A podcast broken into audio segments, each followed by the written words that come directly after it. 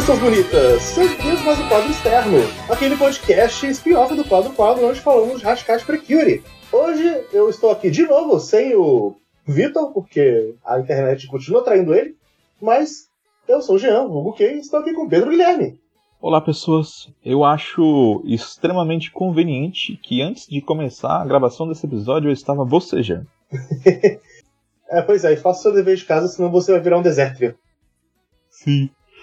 Porra. Eu, eu, eu, achei muito engraçado que realmente a, a, agora é meio que lugar comum mesmo virar monstro nesse mundo, porque Todo a mundo... mãe mesmo falou: oh, vai fazer seu dever de casa, não você vira deserto, hein? Ah, não, agora a gente sabe que tipo, esses fenômenos esquisitos que acontecem é lugar comum mesmo, as pessoas sabem. É, é, que, é que, nem no final agora... do, é que nem no final do episódio, né?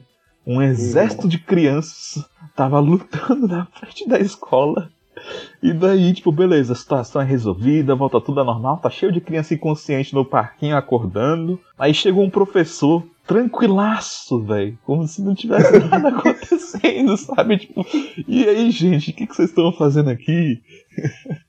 Porra. Cara, mas eu acho que a mãe dos três moleques que falou: vão fazer o dever de casa, senão vocês vão virar desétria, devia depois ter ficado muito desgraçada da cabeça, porque caralho, aconteceu mesmo. Como... ou, ou, ela não descobriu, né? E ficou tipo, caralho, moleques vagabundos saíram de casa, foram vadiar. Olha, das três, um, ou ela ficou muito mal, ou ela não descobriu, ou ela é daquelas mães, não avisei? Sim. Eu não avisei, moleque? Eu, eu acho que vai ser eu não avisei. Eu não avisei pra você. Não avisei pra você fazer o dever de casa? Sim. Aí, ó, virou deserto e agora vai apanhar. Ah, aliás, eu errei, né? No episódio passado eu falei do Cobraja, falando que ele tinha feito o monstro, né? Mas na verdade não, tinha sido a Sassorina. Sim, nesse, episódio, nesse episódio que é Cobraja. Ou Cobraja. Uhum. Que ele tem um plano genial de se aproveitar dos corações das crianças inocentes que sabem que estão fazendo uma coisa de errado porque não estão fazendo dever de casa. É, é o plano genial. E, e realmente é aquela coisa dá pra ver que quanto mais fudido a pessoa tá na cabeça, mais forte é o negócio. Sim. Não é uma coisa muito tensa você ter essa culpa de não fazer o dever de casa. Porém, se ele pegar um monte de criança e fazer em uma caralhadas, aí vai. Aí o negócio fica feio. vai ficar feio por causa da quantidade. Sim. É, então, é, um, ah, foi... é um, uma raiz mais fraca, né? Mas uhum. é o suficiente. E, tipo assim, eu imagino que, tipo, pra mim, Pra mim, né? Porque a gente já, já é velho, já passou pela escola tudo isso. Essa desculpa do dever de casa, tipo, ela não colaria, saca? Pra deixar alguém mal pra a Respawn. Hum. Porém, como são crianças, e nesse caso eu entendo, velho, porque pra elas. É, não é nem middle school, é tipo elementary, sim, primeira quarta série. Sim, pra elas o, a proporção disso é outra, entendeu? Tipo, minha mãe brigar uhum. comigo porque eu não fiz o dever de casa, putz, meu Deus do céu, sabe? É um peso muito grande para aquelas crianças, só que é um peso pequeno ainda, né? Uhum. É que tem umas coisas. A primeira é de que. Primeira, quarta série, a escola é seu mundo, basicamente. Sim. Você não tem muito que se expandir no seu, no seu núcleo familiar, a escola e alguns amiguinhos seus que provavelmente são provenientes da escola. É, é, um pouco difícil uma criança tão jovem sair desse núcleo, desse mundo. E o segundo aspecto também é que eu acho que essa coisa do Japão de ter a caralhada de tarefas para fazer nas férias. Durante o verão? Durante o verão, séries de verão, pra. Talvez seja uma coisa que vale muita nota, então faz um puta peso. Então, eu, acho que vale, velho. Porque de, de, de, todas as coisas que eu já consumi, né? Tipo, nunca falam especificamente sobre quanto você vai perder se você for. não fizer as tarefas, né? Uhum. Mas fica, deixa bem claro várias vezes que, tipo, se você não fizer as tarefas, você automaticamente tem que entrar pra uma turma de recuperação. Tipo, imediatamente depois. Sim, então provavelmente é uma coisa que vale o ano, tá ligado? Deve ser muito mais é, pesado. Se, ou se não vale o ano, pelo menos é algo que vai atrasar muito quem não fizer, saca? Uhum. Tipo assim, você, você não tá no mesmo time da sala, então você realmente vai ter dessas aulas de reforço e você uhum. vai ficar preso na escola até, até cumprir uhum. né, o necessário, senão você não segue em frente. É, é meio louco isso, né? Mas eu, eu gosto que eles abordam os dois lados da discussão. Que é o lado de, poxa, é errado você não estudar, é errado você não fazer suas tarefas, né? Você tem que valorizar aquilo que você aprendeu. E pode ser divertido aprender. E o lado de, véi, só é divertido porque tu gosta de estudar, velho. Uhum. Eu adoro quando a Erika falou aquilo pra, uhum. pra velho. Eu, gosto de muitas coisas que eu identifico. A, a, a ideia de, ah não, apareceu nojinho, vamos aproveitar aqui pra gente estudar. Elas estão aqui, estão se oferecendo pra estudar, então vamos tirar o dia hoje pra gente fazer os deveres. Aí o diabinho, não, vamos aprender, vamos brincar, vamos brincar no verão, vamos continuar aqui, aproveitar a série de verão. Isso é chato, vamos fazer uma parada divertida essa dinâmica de anjinho e diabinho aparecendo foi muito divertido. Eu achei a Erika especialmente divertida, ela sendo o contraponto. Foi, foi. E, tipo, é até engraçado porque realmente a postura dela nesse episódio tá diferente, né? Uhum. Ela é sempre a pessoa que se liga pra aparência, e nesse episódio ela tá, tipo, cagando pra isso. tô só com minhas amigas aqui, posso, eu posso usar a roupa que eu tava usando em casa, tá ligado? Ah, eu só tô indo na rua aqui rapidinho com os meus amigos, não preciso pentear o cabelo. Aham. Uhum. E tipo assim, como alguém que tava preso na quarentena há muito tempo, até recentemente, quando eu tive que voltar pro trabalho, eu tava tipo desse jeito, sabe? Tipo, uhum. ah, vou, vou, ter que ir no mercado comprar umas paradas, beleza, vou lá. Ah, vou ter que tomar banho na volta, então não vou tomar banho pra ir. Aí eu ia com o cabelo bagunçado, com roupa de dormir. Aí eu voltava, tirava, botava no cesto, tomava banho. Sabe? A minha quarentena tá desse jeito, cara. Tá desse jeito. Eu. ah, preciso pro médico lá, levar minha avó pro hospital. Puta que pariu. Tá, eu, não, eu, eu, vou colocar só minha máscara e vamos lá, porque não vou tomar um banho e me arrumar para ir pro hospital para depois voltar e ter que fazer tudo de novo. E, e, redobrado. É, tipo, nessa letargia que a gente tá, velho, é meio difícil você criar força de vontade para fazer essas coisas, sabe? Não, inclusive, chega no ponto de eu falar, ah, cara, eu não vou botar uma roupa para jogar o lixo fora. Se a pessoa me vê na rua de cueca, punição dela por ter quebrado a quarentena. Acho justo. Ai, ai. Nesse caso, eu, eu, eu, tenho algo parecido, mas não, não assim. Tipo, aqui em casa tem uma garagem, né? Uhum. E, e, a garagem é um pouco aberta. Tipo, as grades são bem fechadas, mas é um pouco aberto, né? Só que, tipo assim, como, quando eu entro, e eu tenho dois idosos em casa, então, tipo, eu não posso entrar com a roupa. Uhum. Então eu tenho que tirar a roupa na garagem. Eu, deixo, eu tiro a roupa na garagem, deixo ela no varal pra ela pegar vento, para depois eu pegar ela do varal e levar lá pra dentro pra, ela, pra lavar ela. Sabe? Uhum. Então, tipo assim, eu tenho que tirar a roupa na garagem. Mas se tiver alguém passando, velho, sinto muito, não era pra tu estar é. na rua mesmo. Foda-se. É. O meu só podia ser evitado, mas eu tava com, preguiça, preguiça demais. Eu, cara, foda-se, eu tô de cueca, eu não vou botar uma roupa só pra ir lá rapidinho jogar o lixo fora. Se a pessoa tá me vendo de cueca, a culpa é dela. Você não deveria estar na rua pra começar de conversa. Exato. Ai, ai quarentena deixando a gente desse jeito, na loucura. Mas é, e eu gosto que esse episódio ele quebra a quarta barreira no final para mandar as crianças fazer o dever de casa. Sim. O Cobrage ele diretamente olha para a tela, aponta e fala: Você, é criança que não tá fazendo dever de casa, eu vou pegar você depois. Se você não fizer, ah, rapaz, tá salgado.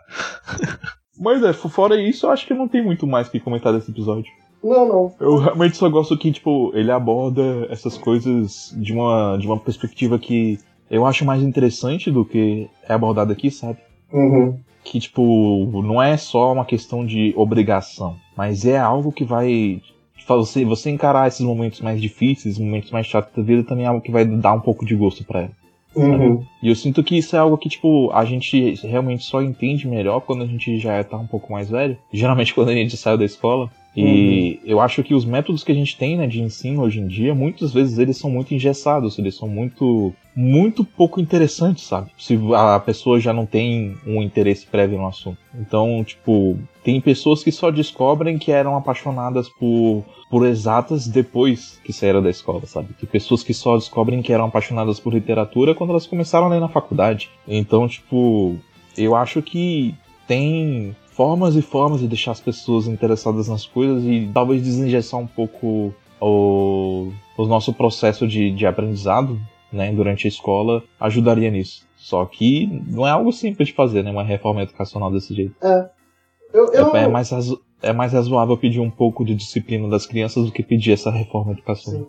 É, eu, eu até tiro um pouquinho do pessoal, porque meu irmãozinho, ele, por exemplo, ele. Se você deixar, ele vai passar o resto da vida dele. No resto da vida. Eu, obviamente não fazendo um exagero aqui, claro, mas se, se, você deixar, ele vai passar toda a quarentena, pelo menos, só no celular jogando Free Fire ou Fortnite. E vendeu tudo.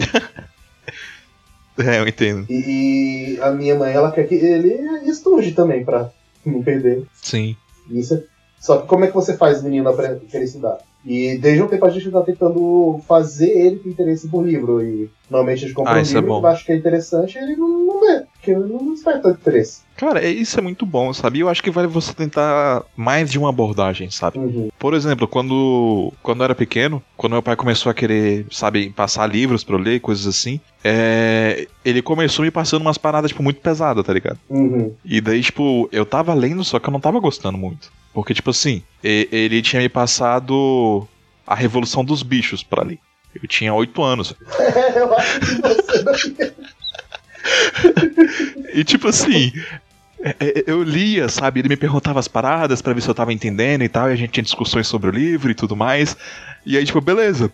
É, Eu, eu- eu conseguia entender um pouco do livro, né? E conversar com meu pai sobre ele. Só que, tipo, eu não tava gostando de ler. Uhum. E daí, é, foi justo na época que Harry Potter ficou popular. Que a, a gente foi, eu não lembro se foi com 8 ou 9 anos, mas a gente foi assistir a Pedra Filosofal no cinema Uhum. né? E meu pai tinha o livro. Só que ele tinha emprestado pra alguém. E daí, mas ele queria que eu começasse desde o começo. Então, tipo, ele já pretendia me fazer ler Harry Potter, Uhum. né? Só que como ele tinha emprestado o livro, ele não tinha como fazer. Aí ele me levou no cinema, eu assisti o primeiro filme, e aí depois do primeiro filme ele me deu o segundo livro. Uhum. Aí eu comecei a ler Harry Potter pelo segundo livro, e aí eu peguei gosto por leitura. Sabe? Ah, saquei. Eu acho que eu tive uma coisa mais ou menos parecida, porque a primeira vez que eu li o Harry Potter foi lá pra 2002, quando um ano depois do primeiro filme, de 2001 também, mais ou menos essa vibe de É, mais ou menos na mesma época. Naquela época eu já tava lendo, eu já tinha começado a ler já fazia um tempo. né, seu pai te deu a Revolução dos Bichos com 7 anos. Oito anos, sete também é demais. Mas eu, eu lembro dessa época porque né, nessa época eu também era uma criança um pouco atentada. E pra você ver como as coisas são, eu acabei de lembrar uma história de uma história que tá relacionada com esse episódio. eu cansei da escola no final da quarta série. No final desse ano de 2002, quando eu tinha 10 anos. Eu cansei. Aí eu falei, tipo, véi, não quero mais ir pra escola. Aí o que, que eu fiz? Eu inventei que eu tinha viajado pra São Paulo pra participar de um campeonato de Pokémon. E parei de ir pra escola. E lá em casa, eu falei que eu tava de férias. Que eu já tinha passado de ano. Detalhe que eu ainda não tinha passado de ano. Eu tinha quase passado, mas eu não tinha passado ainda. então, tipo, eu fui completamente irresponsável, sabe? Aham. E acabou que, obviamente, né, depois de um mês que eu não ia pra aula, eu estudava em escola pública na época, demorou pra caralho, né, pro professor se tocar que, tipo, pera, tem alguma coisa de errado. Aham. O menino não veio pra aula faz um mês. O que que tá acontecendo? Aí ele ligou lá em casa e todo mundo descobriu. E, a- e aí eu tomei, tipo, um castigo enorme, velho. Aham. Tipo, porra, como assim? Você matou um mês de aula que você não queria ir pra escola. Aí eu fiquei sem poder assistir TV, né? Durante muito tempo. Sem poder acessar a internet. Naquela época a internet de escada, né? E sem poder jogar videogame. A única coisa que eu podia fazer era ler. E naquela época eu lembro especificamente que tinha saído o Cálice de Fogo há pouco tempo e eu tava lendo o Cálice de Fogo. Uhum. E, e eu li e reli aquele livro muitas vezes, porque eu não tinha mais o que fazer. Aham. Então, só, só curioso aí, em relação a todas essas histórias junto. Eu meio que entendo, às vezes, como as crianças se cansam da escola. Sim, sim. Eu, eu- eu também me cansei pra caralho da escola quando era moleque. Só que eu acho que, ao contrário de você, eu, eu não matei o mês de aula, mas isso não impediu de reprovar. É foda, né, velho? Eu, eu, Mas foi o, um- professor, o, o professor foi legal comigo, sabe? Tipo, Uhum. ele, ele não, não me reprovou por falta, ele deixou fazer a recuperação da matéria lá que eu tinha ficado. Uhum. E aí eu consegui passar, né? Mas podia muito bem ter reprovado depois dessa, né? Sim, podia. Mas é isso aí. E é isso. Mais uma, uma história das nossas vidas aí num cast de Precure. As pessoas vão terminar a Precure conhecendo a gente, de fato. Sabendo tudo sobre- Sabendo mais sobre a gente. Mas é, Satchat Precure, episódio 28. Bom episódio. Demais. E falou. Tchau, tchau!